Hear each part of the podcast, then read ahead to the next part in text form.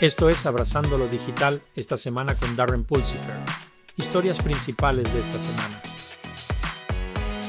En noticias de computación ubicua. Debido a una reciente violación en Microsoft Azure Cloud, el Departamento de Seguridad Nacional está revisando sistemas de identidad y autenticación basados en la nube para prevenir ataques maliciosos en entornos de computación en la nube, siguiendo violaciones de seguridad recientes. El objetivo es proporcionar recomendaciones para mejorar la seguridad de las cuentas y prevenir futuras violaciones. El potencial de la computación cuántica para revolucionar múltiples industrias, en particular la inteligencia artificial, al aumentar la velocidad de procesamiento, es emocionante.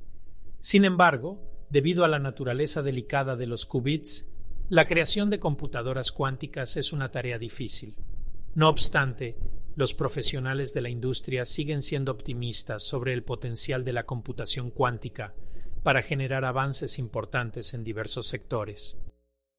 El presidente Biden firmó una orden ejecutiva esta semana que prohíbe las inversiones estadounidenses en los sectores chinos de inteligencia artificial, semiconductores y computación cuántica para evitar un respaldo involuntario al avance militar y tecnológico de China.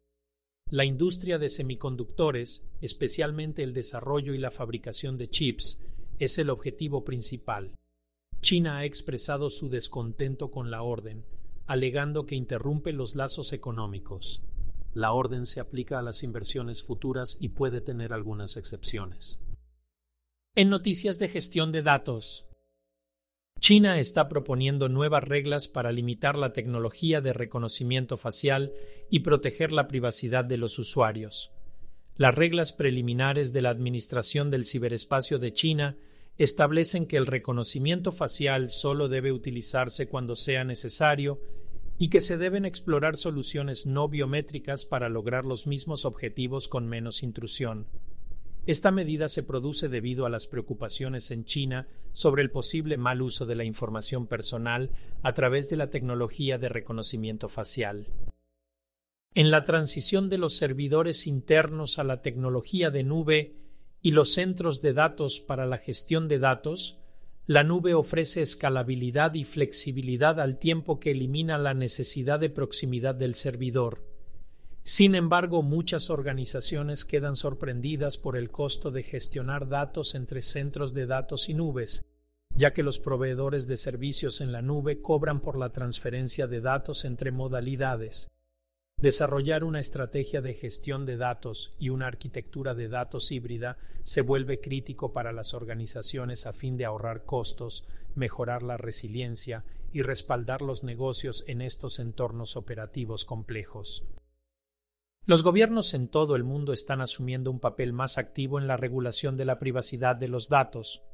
Oregón ha adoptado un enfoque integral, otorgando a los consumidores un mayor control sobre sus datos personales. Las empresas ahora deben obtener un consentimiento explícito para la recopilación y compartición de datos, y los individuos tienen el derecho de acceder, corregir y eliminar sus datos. La ley también incluye obligaciones de transparencia y salvaguardias contra la discriminación basada en el uso de datos. ¿Es esto otro intento del gobierno por obtener dinero o una verdadera protección de la privacidad individual? El tiempo lo dirá. En noticias de ciberseguridad.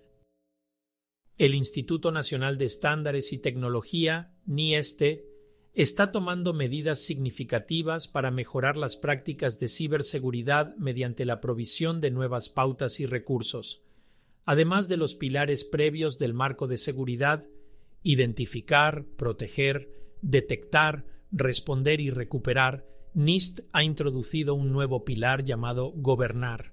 Esta nueva adición enfatiza que la ciberseguridad es una fuente importante de riesgo empresarial y ayuda a las organizaciones a idear y ejecutar decisiones que apoyen su estrategia de seguridad. La conferencia de ciberseguridad Black Hat en Las Vegas presentó herramientas avanzadas para la detección de amenazas, respuesta a incidentes y comunicación segura. Estas herramientas buscan mejorar las defensas de ciberseguridad de las organizaciones contra las amenazas y desafíos emergentes. Como era de esperar, la inteligencia artificial generativa fue un tema central destacando su potencial para frustrar los ciberataques.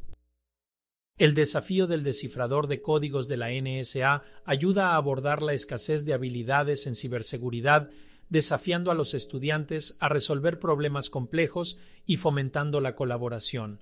Fomenta el desarrollo de nuevos materiales educativos y programas, brindando a la próxima generación de profesionales una experiencia práctica para fortalecer la defensa de la industria contra las amenazas en evolución.